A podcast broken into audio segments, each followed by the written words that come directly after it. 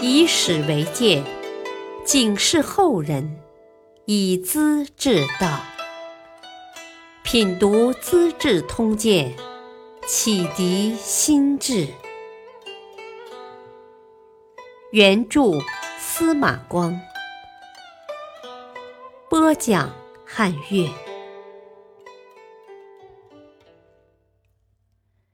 世人永喝黄龙汤。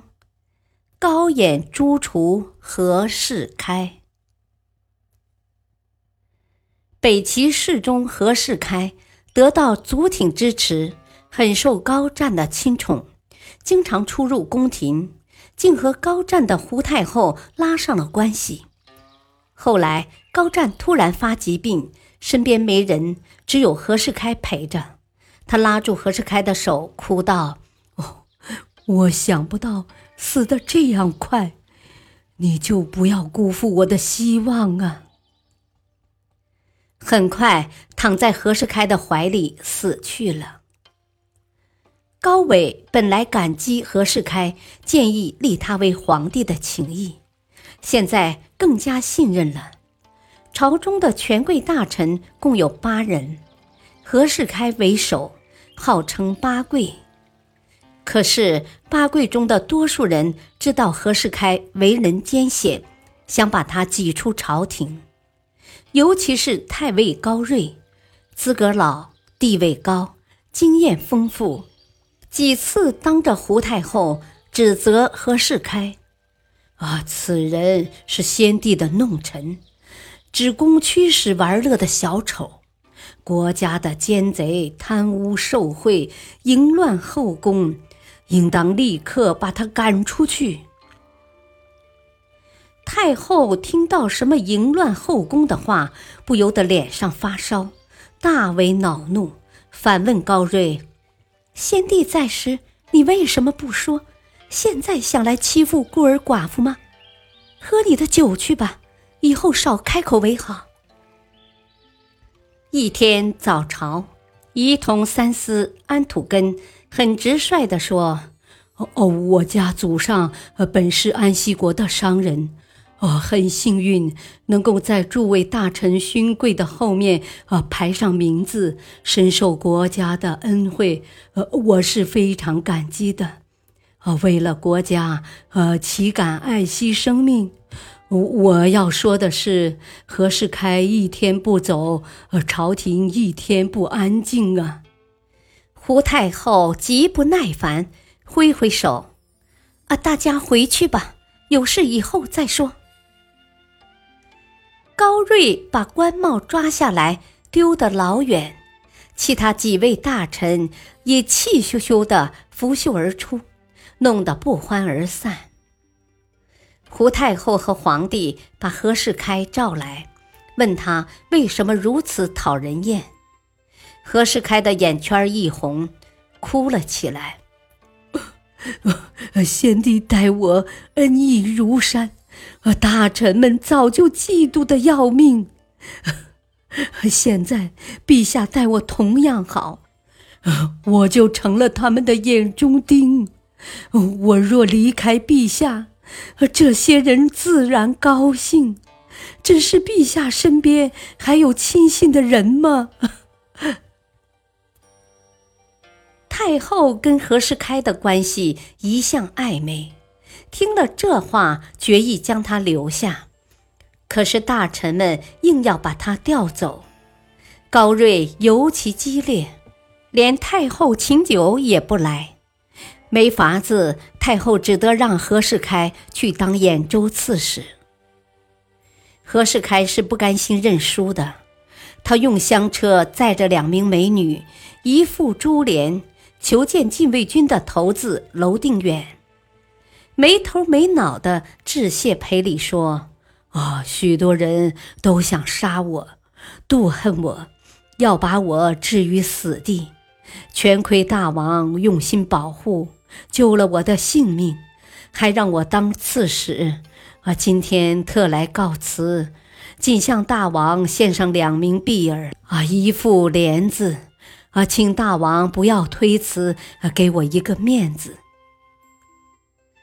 娄定远也是八贵之一，是主张排斥何世开的人，被封为郡王，只是听不得花言巧语，真以为对何世开有恩，人家厚礼卑辞，高帽子一戴，很得意，心就变了，顺便问何世开：“呃，你还想回来吗？”何世开装得很坚决。哦，我在朝廷心里不安，调去外地正合心意啊，不想再回来了。大王能够多加关照，刺史做得长久啊，也就心满意足了。娄定远听得很真，临别时，何世开又可怜巴巴地说：“哦哦，明天一早要上路。”能够跟太后、皇帝见上一面，也不枉服侍他们这些年呢。娄定远主管宫廷警卫，当即满口答应，带他进宫。何世开见到胡太后母子，放声大哭：“ 我真后悔没跟先帝一起走啊！” 如今我要离开京城，有些人是巴不得的，他们想搞阴谋，要废掉皇帝。如果发生这种事，我又有何面目去见先帝呀？胡太后一听，吓坏了，问他怎么办。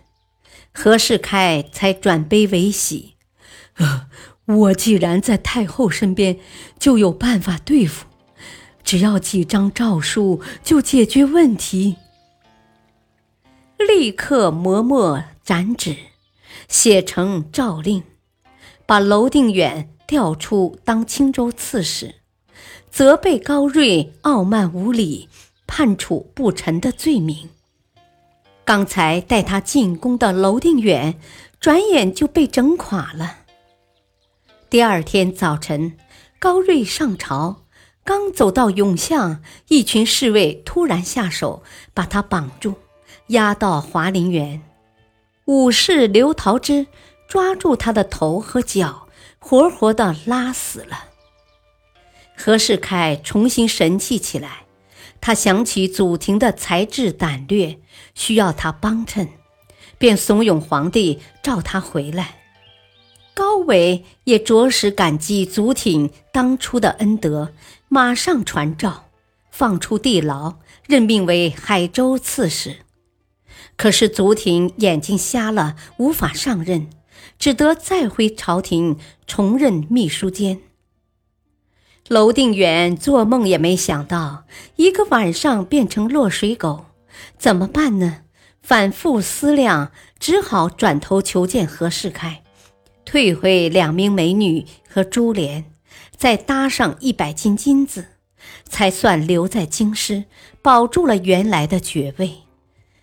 何世开当了中领军和尚书令，受赐淮阳王的官爵，有权有势，贵族官僚都来逢迎，有些自命为知书识礼的士大夫和读书人也来巴结。还有不少富商大贾混进混出，把个尚书府闹得乌烟瘴气。有钱的送彩礼，没钱的穷书生也送名帖，争着叫干爹，丑态可掬。一天，有个士人来叩问何世开的病，在客厅里坐了老半天，不敢进内室。刚巧医生从里边出来。当着嗡嗡的宾客们宣布：“啊，淮阳王害得伤寒症，生命有危险，要吃黄龙汤才有希望获救啊！”其实医生早就开出药方，劝何世开吃的，可是世开知道黄龙汤的厉害，拒绝服用。医生没法子，才向关心病人的宾客求助。黄龙汤是什么呢？人粪装在瓶子里，毒死不透气，埋几年后滤出汁水，又黑又苦。据说治疗瘟疫最有效。可一想到大粪怎么入口，何况是权势赫赫的大官僚呢？厅里的干儿一子听了医生的话，大眼瞪小眼，作声不得。这位士人却灵机一动，心想：马屁要在关键时候拍，才有最佳的效果啊！现在不就是机会吗？到底读的书多，心眼儿多，立刻抢着嚷起来：“啊，这种药最好喝，我就喝过好几次，请大王放心，我先喝给你看看。”说罢，走进内室，撩开帷帐。原来客厅和病室只隔一层布帘，何世开早就听到了。他很感动，请这位好心的士人进来，看他喝出样子。士人果然端起大粪汁，咕隆隆的一口气喝光，没皱眉头，也不漱口，就像是喝蜜糖。何世开受到榜样的鼓励，居然也捏紧鼻子，勉强喝了一盅黄龙汤。他没吸气，一咕隆倒进喉咙的。马上漱口，并不觉得太难受。不久，他的病情好转，特别感激这位士人，随即接受叩拜，收为干儿子。物极必反，事情总要起变化的。琅琊王高演是胡太后的小儿子，皇帝的兄弟，他讨厌何世开与穆提婆两人。当面碰到，眼睛鼓起，咄咄逼人。何世开不觉寒心，常跟别人说：“啊，琅琊王眼光熠熠，精气摄人。要是跟他对着看，身上不觉要出汗呢。我见到太后和皇帝也没这种感觉。特别妒恨，把高演派到北宫。”五天上朝一次，平时不许回来。高演经过谋划，叫侍御史王子仪收集何世开的罪行，写成揭发信，交给侍中冯子宗，夹入一叠上报给皇帝的表彰里。皇帝面对大量奏章，看了半天，很不耐烦，剩下的懒得看，顺手批了个准字。发给下面，转到有关部门去了。高演早已得知批准逮捕何世开的消息，找到领军库狄福连，要他派禁军执行。狄福连也不怀疑，把军士埋伏在神虎门外。次日大早，何世开照常入朝，狄福连冲过来把他抓住，强行押到御史台。高演早已等着，叫人立刻动手，把何世开就地处决了。